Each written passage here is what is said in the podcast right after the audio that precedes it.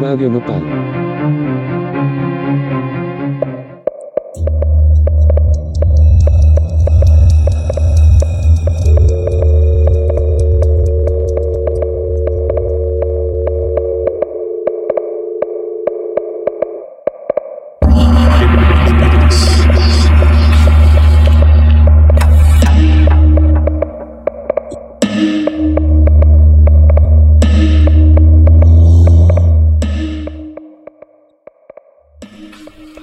Bienvenidos a Crónica, yo soy tu host Kat Donahue. Estamos grabando en vivo, pues yo estoy en Oregón y mi invitado Mexican Jihad de Nafi está ahí en la Ciudad de México.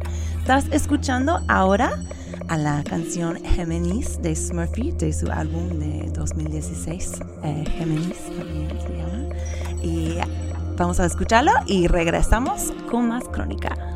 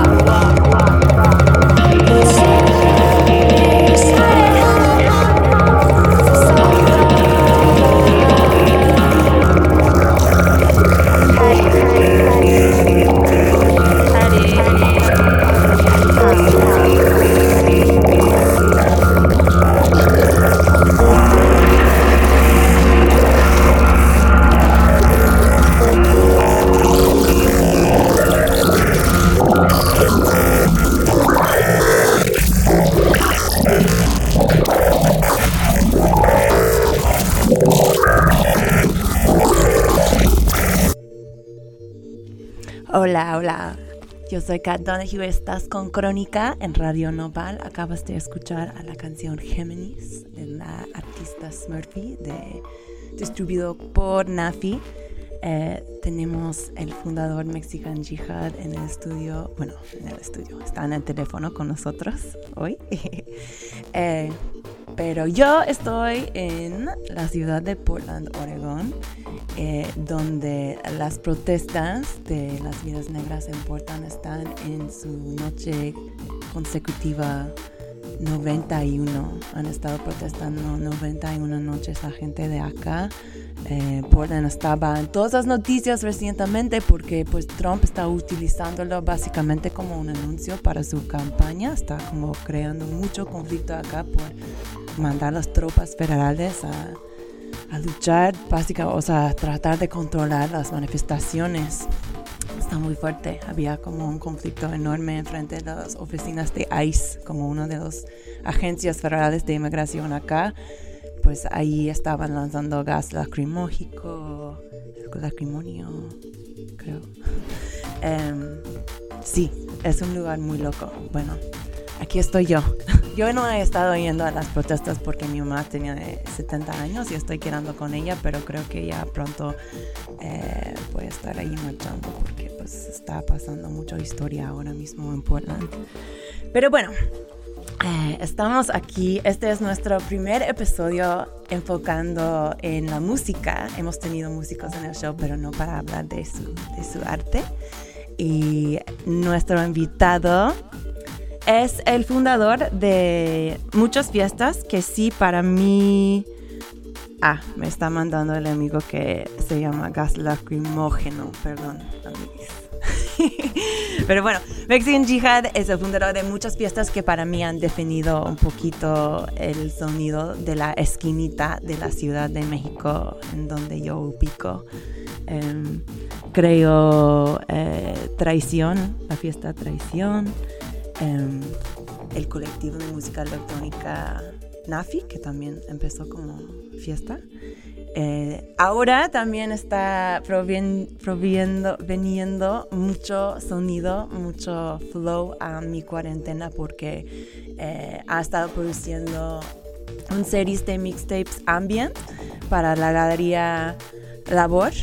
Eh, el serie se llama Perfume y te lo recomiendo mucho si quieres escuchar eh, tanto productores dentro del género de ambient como productores que tal vez experimentan más con otros géneros, pero están explorando el mood ambient para, para Perfume. Y bueno, eh, es una persona súper listo y me encanta saber sus opiniones sobre cualquier cosa, entonces estoy súper emocionada decir bienvenidos a Mexican Jihad, también conocido como Alberto Bustamente. Alberto, ¿cómo estás? Muy bien, muchas gracias por la invitación, Kat. pues emocionado de compartir este espacio en Radio Nopal. Es una radio, pues, que siento que está haciendo cosas bastante interesantes para el espectro radiofónico y de Internet de la Ciudad de México. Y qué gusto poder pues, platicar contigo en este espacio que trata de un tema que para mí ha sido súper fundamental en los últimos quizá 10 años de mi vida, que es como toda esta onda del activismo alrededor de la cannabis eh, y su interacción, su interacción con muchos aspectos de nuestra vida eh, pues nada, muy emocionado de que me hayas invitado a estar en tu show. No, estoy emocionada de tenerte acá. Oye, empezábamos con esta canción de Smurfy. O sea, tú elegiste toda la playlist para este episodio. Eh, ¿Por qué querías incluir a esta rola de Smurfy, de Géminis? Bueno, um, Smurfy es una eh, de las artistas eh, que ha editado con, con Nafi. Nafi es un sello, pero también es como una familia o una comunidad de productores o de artistas que comparten diferentes intereses, diferentes búsquedas. Y Smurfy editó con nosotros este disco en 2014, después de que pues asistía mucho a las fiestas y que se volvió como uno de los integrantes o una de las miembros de la familia como más activas. Eh, elegí este track porque todos los tracks de este release de Gemini tenían este gesto medio pacheco, medio marihuano, que era que todos los tracks duran 4 minutos con 20 segundos. es un track que para mí representa, sí, pues, así muy, muy código pacheco. Todos, todos los tracks de ese release duran 4.20. Y si tú lo escuchas, pues es un mixtape, pero lo puedes dividir por estos diferentes moods. Um, quizá lo interesante de platicar de este track y cómo se vincula hacia la cultura canábica es que todos los integrantes de Nafi, no necesariamente que sean consumidores de, de, marihuana, pero sí existe como este significante de que a lo largo de la historia y en diferentes momentos, las escenas creativas y los por así decirlo, clics contemporáneos que producen, pues evidentemente la marihuana es uno de los elementos que está presente en todo, ¿no? Como en los eh, cuando nos reunimos, cuando los productores crean en el estudio, etcétera. Y yo quería que yo quería tocar este track más adelante del show, pero creo que podemos hablar de esto en este momento. Perdón. Se me hace lindo, se me hace lindo que hablar como de las propiedades curativas y medicinales de la marihuana, ¿no? Eh, Smurfy es una productora que sufre mucho de problemas crónicos en la espalda, como de dolores musculares, y de hecho esto fue la razón por la que dejó de producir durante muchos años. Siento que apenas me, me, llegó el chisme de que Smurfy está empezando a producir de nuevo, pero Smurfy se retiró de los escenarios y de las fiestas justo por un pedo de pues físico, corporal, que no aguantaba estar agachada tocando las perillas. Y ella siempre la marihuana fue como uno de los motivos de los que no necesariamente cantaba, pero hacía referencia en, sus producciones. Entonces se me, se me hacía interesante como meter este track súper vocal, lleno de mantras, invocaciones y como para hablar de ese vínculo que hay entre la marihuana y la creación artística, ¿no? Que siempre ha sido como un detonante de creatividad. Personalmente para mí me permite como como canalizar mi atención y concentrarme en un proyecto y por eso quise seleccionar este track de Mercy. Perfecto, me encanta. Oye, sabes muchísimo sobre marihuana. O sea, yo siempre sabía que tú sabes mucho de la marihuana, pero yo pensé que era por pues interés pacheco. Yo no entendí que tú has formado parte pues de la industria de marihuana aquí en México. ¿Cómo, cómo fue? Y que era como una bueno, ¿cómo fue tú que cómo tú llegaste a la marihuana y te involucraste en ese mundo? Mi involucramiento con el mundo canábico y con el activismo de la marihuana tiene más que ver, digámoslo así, con mi despertar político o cuando yo adquirí una madurez política. Que esto ocurrió cuando yo estaba en la universidad estudiando arquitectura. Esto era durante el sexenio de Felipe Calderón. Y pues para todos los que están familiarizados con la historia contemporánea de México, Felipe Calderón representa el presidente y la administración que volvió su principal tema la guerra contra el narcotráfico o la narcoguerra. Entonces, yo cuando estaba en la universidad, siendo un estudiante, saliendo, fiesteando, formando mi identidad, etcétera, siendo joven, como que me cayó el 20 que la única verdadera acción política o la única incidencia o la única forma en que la como la situación de México y de nuestra sociedad podía cambiar era a través de la política de drogas.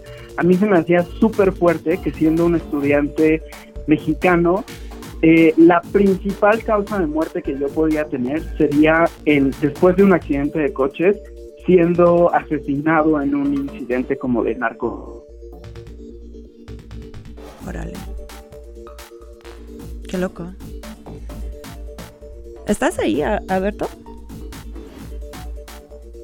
Alberto. Creo que le perdimos. Bueno, un momentito mientras llamo a Alberto otra vez. Voy a aprovechar para tocar la próxima rola que es de, es de La Malilla Seca. Y es su cover de Cypress Hill, de su rola Elisiones. Dice Prepare to Meet Thy Broom Refix. Y luego regresamos con un poquito más crónica.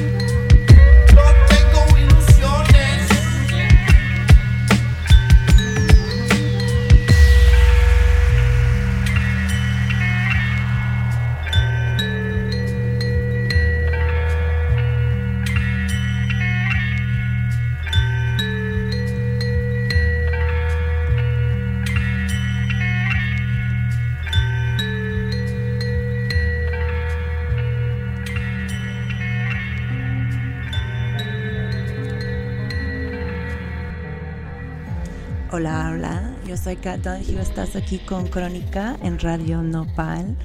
Eh, tengo conmigo el cofundador de, de NAFI y varios otros entidades de, de, la música y nightlife mexicano, Mexican Jihad. Hola Alberto, ¿estás con nosotros? Sí, te escucho. Eh, ¿Me escuchas bien? Sí, perfecto. perfecto. Muy bien. Pues, Oye, cortaste cuando estabas diciendo que el segundo factor para que se mueren los jóvenes mexicanos es la violencia eh, relacionada con el narco, pero ¿a dónde estabas siguiendo? Pues lo que quería decir era que fue como un momento de radicalización para mí cuando entendí que era la causa o la política pública a la que debíamos de ponerle como más atención, porque era la que impactaba a nuestra sociedad, a nuestro país y a nuestra economía como con mayor fuerza. Coincidentemente, en ese momento se estaba pasando la Proposición 19 en el estado de California, que básicamente era para regular la marihuana recreativa. Eh, y eso hizo que el lobby de la marihuana estadounidense como que mandara dinero hacia México para que diferentes activistas emprendieran diferentes proyectos y presiones para poner el tema sobre la mesa. Y fue más bien como una cuestión política para mí involucrarme con ese activismo. Eh, era como el tema que a mí me hacía más ruido, como, como en este momento estamos hablando de las protestas y de Black Lives Matter, para mí en ese momento la causa canábica representaba ese compromiso político y por eso fue que yo me empecé a involucrar eh, en hacer diferentes proyectos de divulgación de la cultura canábica, ¿sabes?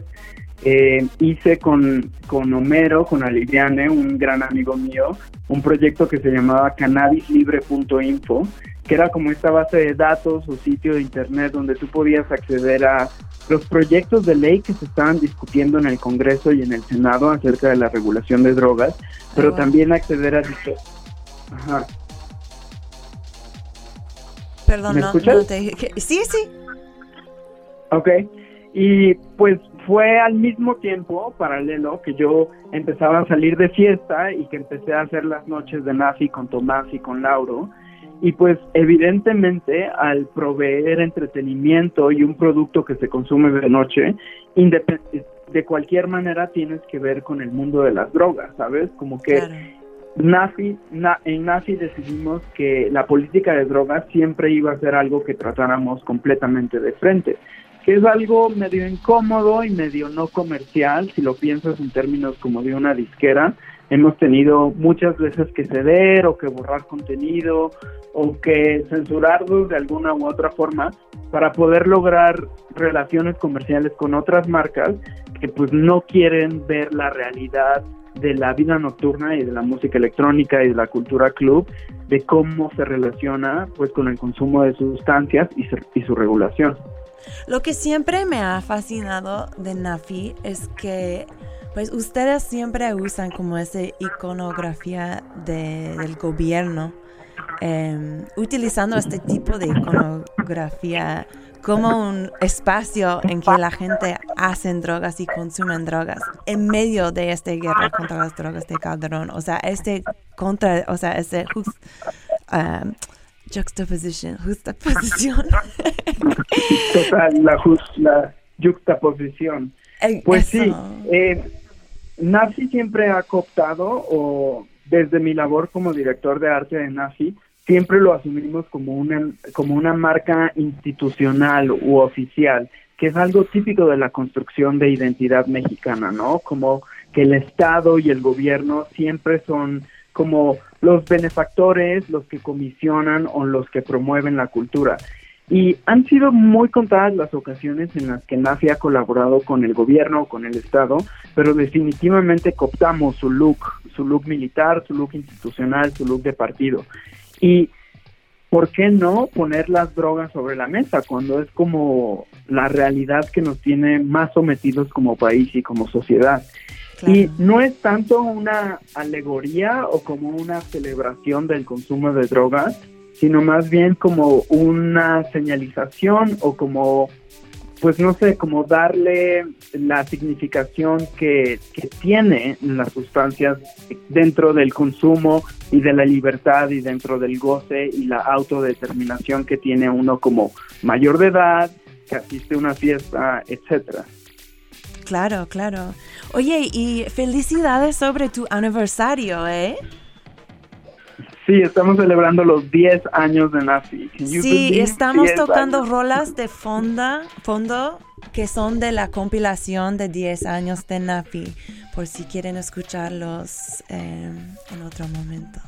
Pero sí, felicidades. Oye, entonces, tú me estabas contando una vez que algunas de las primeras fiestas de Nafi eran de, de 420. En celebración de esos 10 años de historia de Nafi de la Ciudad de México, ¿puedes como describirnos un poquito cómo eran esas uh, fiestas? ¿En dónde estaban? ¿Quién tocaba? ¿Qué era la vibra? Bueno, pues al ser una fiesta de 420 y ser una fiesta explícitamente para celebrar la ganja y que todos fumaran, no eran fiestas que nosotros promovíamos tan en público, eran fiestas más donde llegaban los amigos, que pues obvio eran los DJs y los productores, y la hicimos como unas cuatro o cinco veces, obviamente el 20 de abril. Eh, la primera creo que fue en el departamento de Fausto Bahía, el otro, otro de los fundadores de NAFI. Otra fue en Perugino, que era la casa que rentaban Tini y Laura en la colonia del Valle o en el Parque Hundido. Y básicamente eran nuestras casas, eran house parties. Y las publicábamos de una manera bastante tranquila y llegaba todo mundo pues a aprender blondes. Eh, justo en ese momento los sets eran mucho más dub, dubstep, eh, reggae, dancehall, muy caribeños. Pues si tú, tú que conoces las fiestas de Nazi sabes que siempre son mucho más upbeat y más violentas sónicamente y las de 420 pues eran más pachecas, más tumbadas, más como para estar en la sala. Y también hay algunas pistas y referencias hacia la cultura canábica en algunas portadas. Por ejemplo, hay una que hicimos un cenicero que nos hizo el sabor suave. Hay un logo ahí que tiene unas hojas de marihuana que hizo Fausto hace muchos años. Y más que la marihuana, hemos vuelto como la parafernalia de drogas y el tráfico de drogas o el narcotráfico y la economía que ello conlleva, parte del look de la, de la disquera. Pero sí, eran muy divertidas esas fiestas.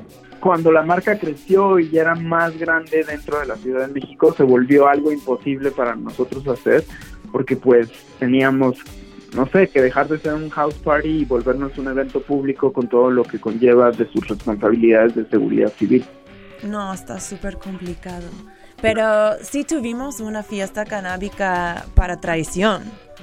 Eh... Total, que el, arte, el polencho de esa fiesta lo hizo Sombra, este grafitero, rey del DF, y creo que también dieron unos edibles, una marca de galletas y de brownies.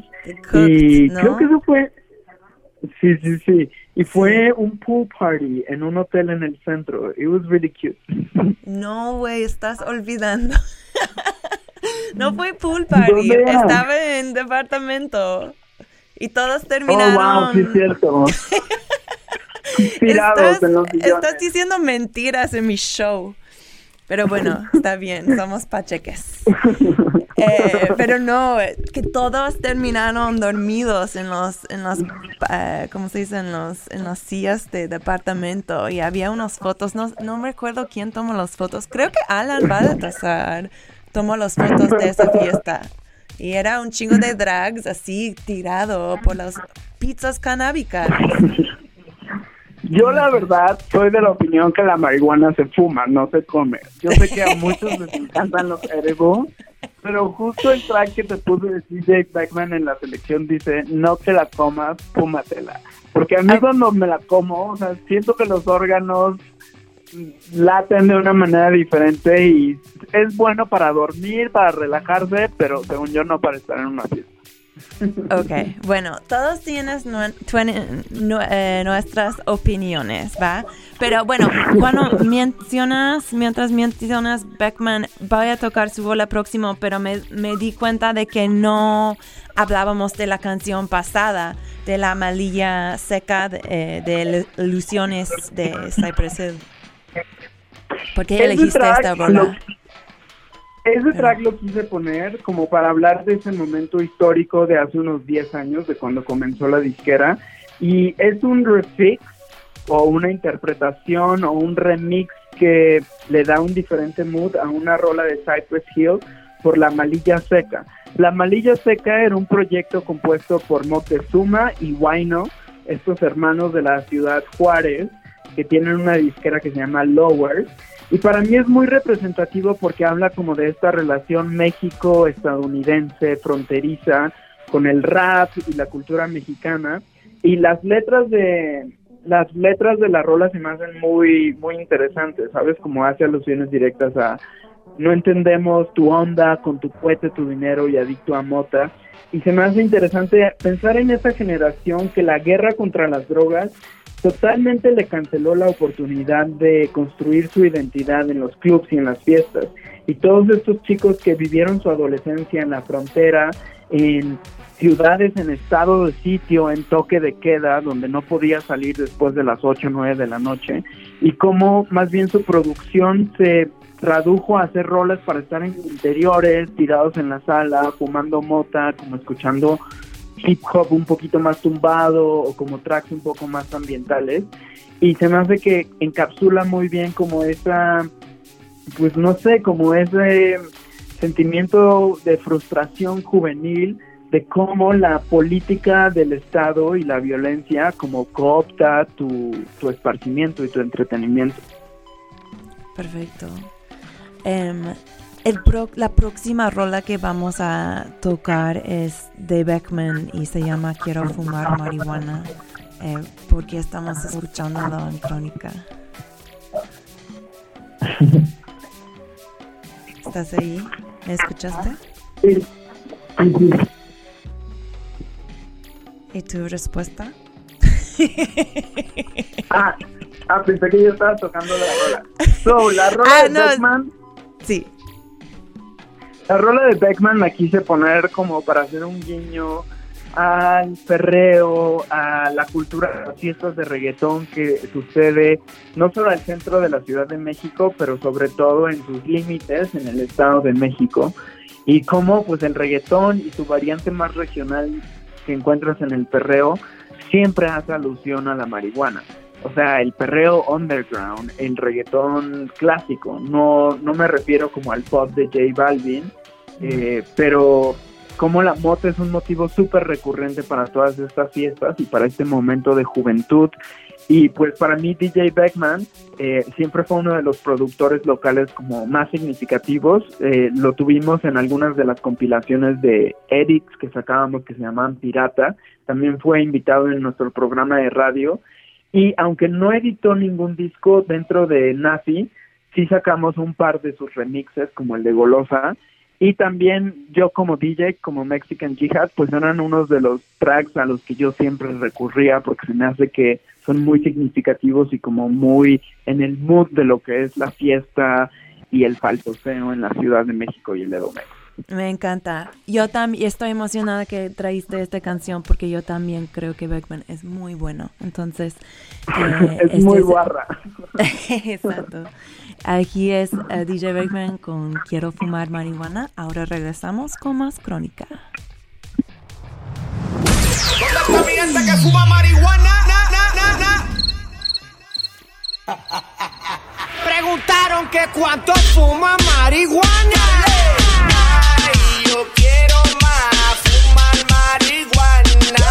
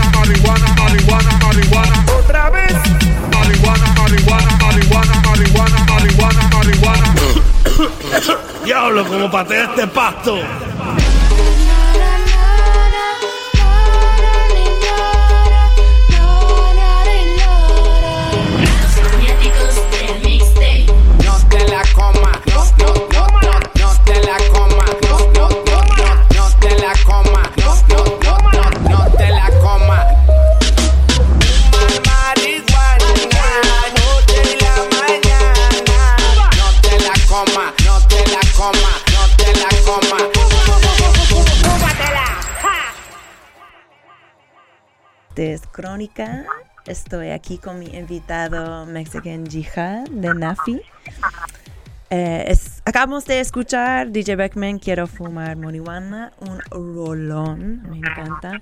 Eh, Alberto, quiero hablar de tu proyecto que he visto como, pues, entre tus más activos, tus proyectos más activos de, de esta época del COVID, que es Perfume, el series ambiental de, de mixtapes que estás haciendo pa- con eh, Galería Labor.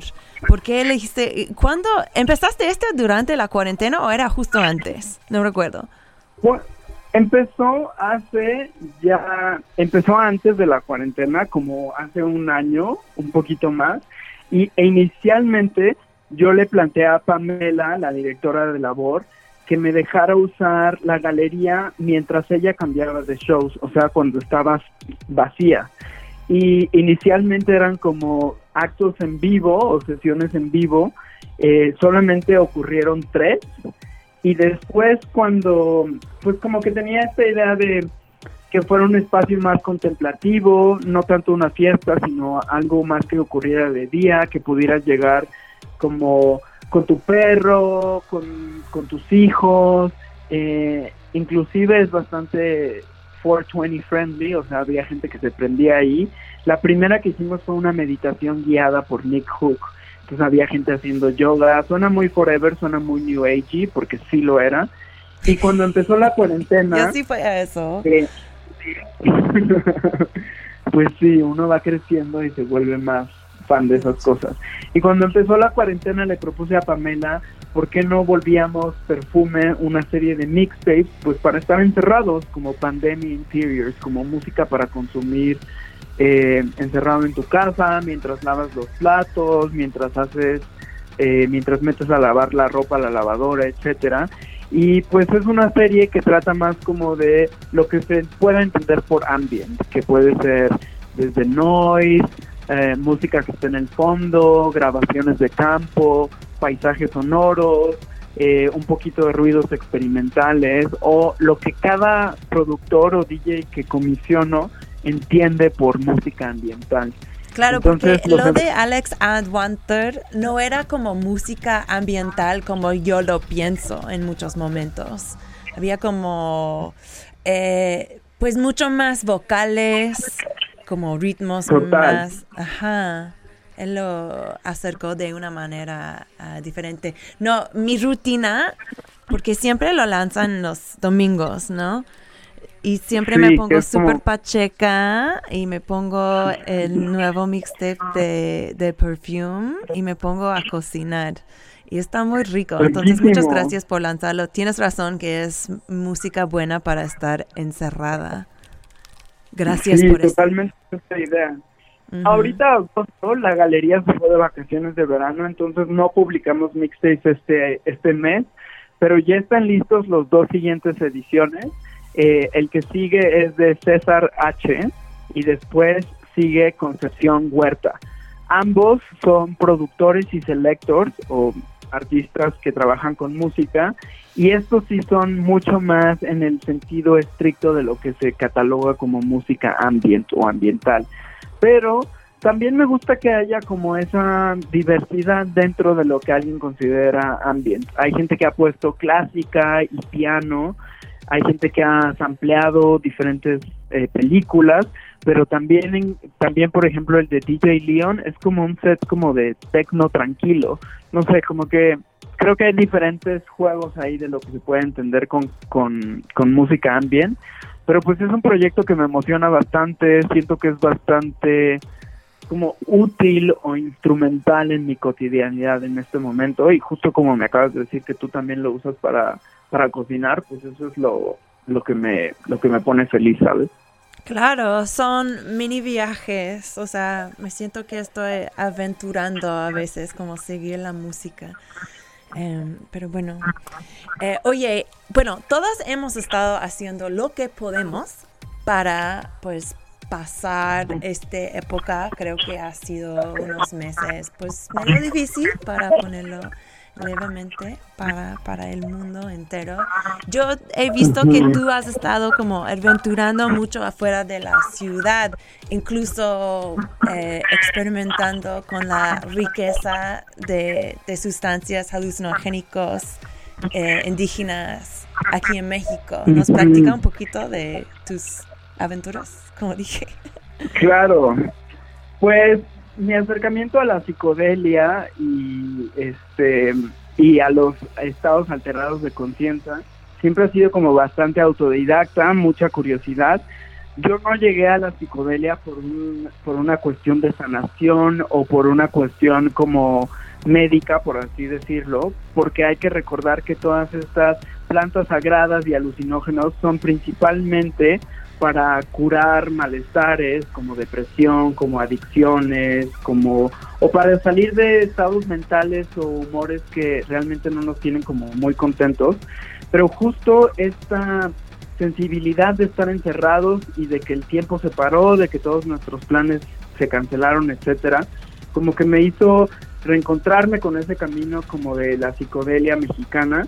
Hay que recordar que México es uno de los países con mayor cantidad de plantas alucinógenas en el mundo, es casi casi como nuestro patrimonio inmaterial de la humanidad. En México hay una cantidad impresionante de estas plantas, el peyote, los hongos, el floripondio, este, etcétera, etcétera. Y pues eh, la psicodelia es una herramienta tanto para viajar hacia adentro y conocerte a ti mismo, como para ir a otros lugares sin necesidad de moverte. Entonces se me, se me hace que no solo yo, sino también muchos de mis amigos y de mis contemporáneos, como que voltearon a ver o se reencontraron con el mundo de la psicodelia en esta en este clima de la pandemia. Y pues yo he estado tratando de salir eh, mucho de la ciudad de ir a caminar en las montañas. Y pues como sabes agosto es la temporada de lluvias y es cuando salen todos los hongos en los bosques en los bosques mexicanos y pues yo estoy en esta búsqueda muy personal, también compartida con mi pareja y con otros amigos. Y pues si se sienten listos y sienten que pueden obtener algún tipo de beneficio del el consumo de, de psicodelia, de enteógenos, de alucinógenos, eh, es algo muy recomendable, tiene mucho tipo de, de beneficios.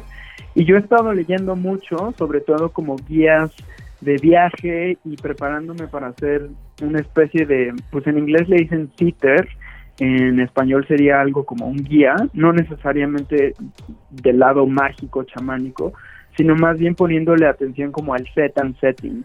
la música, la luz, el confort durante la sesión, para que realmente logres dejarte ir y tener como esta experiencia deliciosa de poder disolver tu ego y quién eres y sentir como esa esa, esa sensación o esa experiencia de unidad o unificación con el universo y con todo lo que nos rodea. Y pues sí, es como aprovechar la temporada de lluvias, los honguitos. Eh, tengo un proyecto en puerta que trata más específicamente de esto, de la psicodelia. Ya te contaré el chisme pronto, ahorita no estamos como listos. Eh, Es- y, es espero que también tenga su componente musical, ¿sabes? Me encantaría también de repente editar eh, una serie de mixtapes que sea más bien pensada para este tipo de momentos o sesiones cuando hacemos una velada o un viaje. Órale, pues esto suena como una gran idea. Espero verlo hecho real. ¿Qué va a pasar? Esta es una, eh, una pregunta medio pesada para terminar el programa, pero creo que es importante. Pero tú como una persona que es un promotor de fiestas, de nightlife, o sea, tienes tu fiesta carne también, que es de mucho eh, contacto físico y así. Eh, ¿Qué va a pasar con el nightlife, con las fiestas en la Ciudad de México? ¿Ves que la gente está evolucionando el concepto de que puede ser un evento o qué va a pasar? Yo veo como dos, em, dos cosas sucediendo. Una es la proliferación de eventos ilegales, como estos raves, que en teoría no deberían estar sucediendo, pero lo estamos viendo cómo pasa en Europa por todos lados, en los parques, en los bosques, y creo que la fiesta y la necesidad de contacto es algo que podemos poner en pausa por unos días, pero al final es una necesidad superhumana, ¿sabes? El contacto y la sociabilidad, incluso para comunidades específicas como la gay, que es súper importante la fiesta y los espacios de contacto. Veo que ya empezaron algunos de los promotores y algunas de las personas involucradas en el nightlife a hacer eh, pues eventos un poquito más underground, que también son como pues, underground o ilegales, llegan a ser como sinónimos en este sentido, y sí veo como una proliferación de la fiesta ilegal en ese sentido, pero también una búsqueda de formatos nuevos.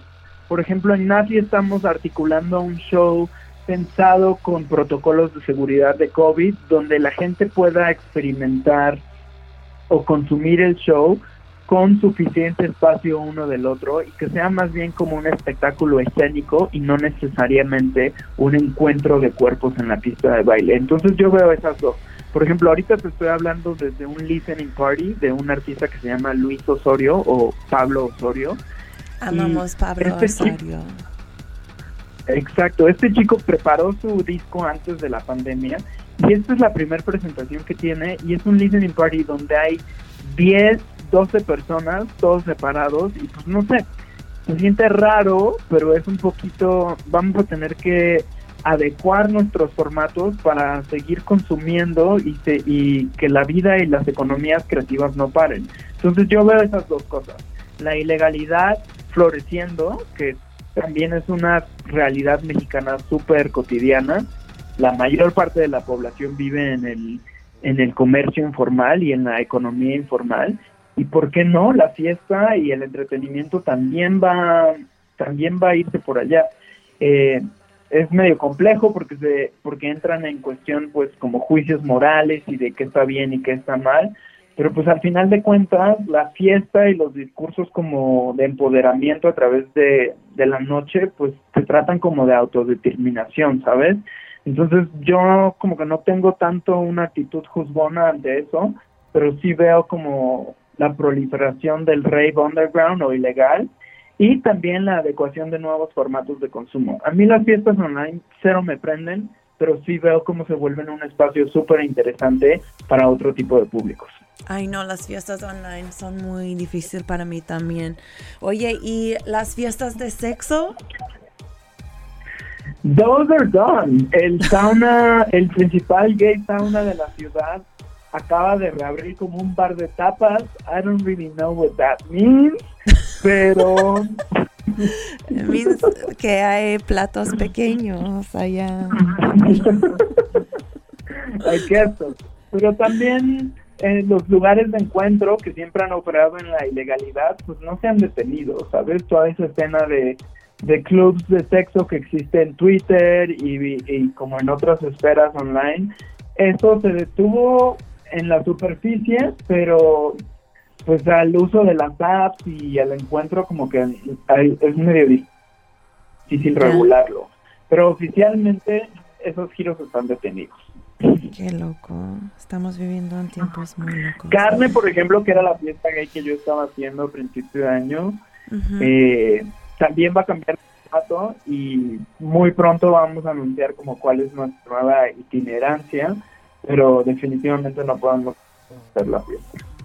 Sí, pues sí. O sea, no creo que la gente van a aislar o hacer el social distancing durante un carne. Bueno, oye, Alberto, hemos llegado pues al fin del show. Estoy muy muy triste porque podría hablar contigo más tiempo, pero muchísimas gracias por estar en Crónica con nosotros. Siempre un placer. Espero que podamos tenerte otra vez. Em, Estaría increíble en el estudio. Sí, ah, ya sé. Sabes que nunca he hecho crónica en Radio Nopal, o sea, en el, en el edificio en San Rafael, porque empezamos durante la cuarentena. Entonces, realmente todo que sé yo es hacerlo como una esquinita de mi cuarto y ahora ni estoy al lado de mis invitados. Está muy loco. Pero bueno, em, antes de irnos hay que hacer unas cosas. Pues gracias a Alberto, gracias a Radio Nopal por tenernos en la mejor estación una plataforma que nos entiende, me encanta. Em, También tengo que anunciar que tenemos una ganadora de nuestro concurso para ganar una beca de Canativa para su curso de medios y drogas. Carolina G. San es su arroba y escribió un mensaje súper lindo de por qué quería tomar un curso de medios canábicos que voy a publicar en el Instagram de Crónica. Ah, síguenos en Instagram, es Crónica CDMX o danos un, mándanos un correo en crónicachilanga.gmail.com. Em, nuestra última rola es por Lila tirando a Violeta eh, featuring Nick L- León y PRGCTN. Se llama Mal Doror. Mal Doror. Ay, perdón. Alberto, ¿por qué, por qué este rola? Cuéntanos de, de esta canción. Esto es parte del último lanzamiento en Napi, eh, acaba de salir la semana pasada. Lila es una productora basada en Montevideo, Uruguay. Tiene también otro proyecto de pop queer que se llama Amiga. En Amiga ella hace mucha referencia hacia la marihuana, hacia llevar porros al campo. En su disco con Nafi no aborda el tema directamente, pero se me hizo interesante eh, meterlo por esta onda como mantra o como eh, repetitiva, como este, pues no sé, se me hace como muy evocativo, muy imaginativo, una track, un track bastante pacheco y también habla como de este poder curativo y medicinal que tienen las plantas y la marihuana. Lila, Lila hizo la mayor parte de este álbum como recuperándose de una enfermedad eh, o de un síndrome mental que le dio muy fuerte y que la paralizó de diferentes maneras. Y pues ella sé que también fuma mota y aunque no haga referencia explícita en este track, se me hace que va como en ese mood pacheco y creativo que tienen como los productores que tengo cerca. Amo. Pues una buena manera de terminar el show. Otra vez gracias a ti y a Radio Nopal. Este ha sido Crónica, donde siempre hablamos de conversaciones canábicas en tiempos de prohibición. Eh, pues nos vemos la semana que viene, siempre jueves a las 8 pm, aquí en Radio Nopal. Un beso, bye.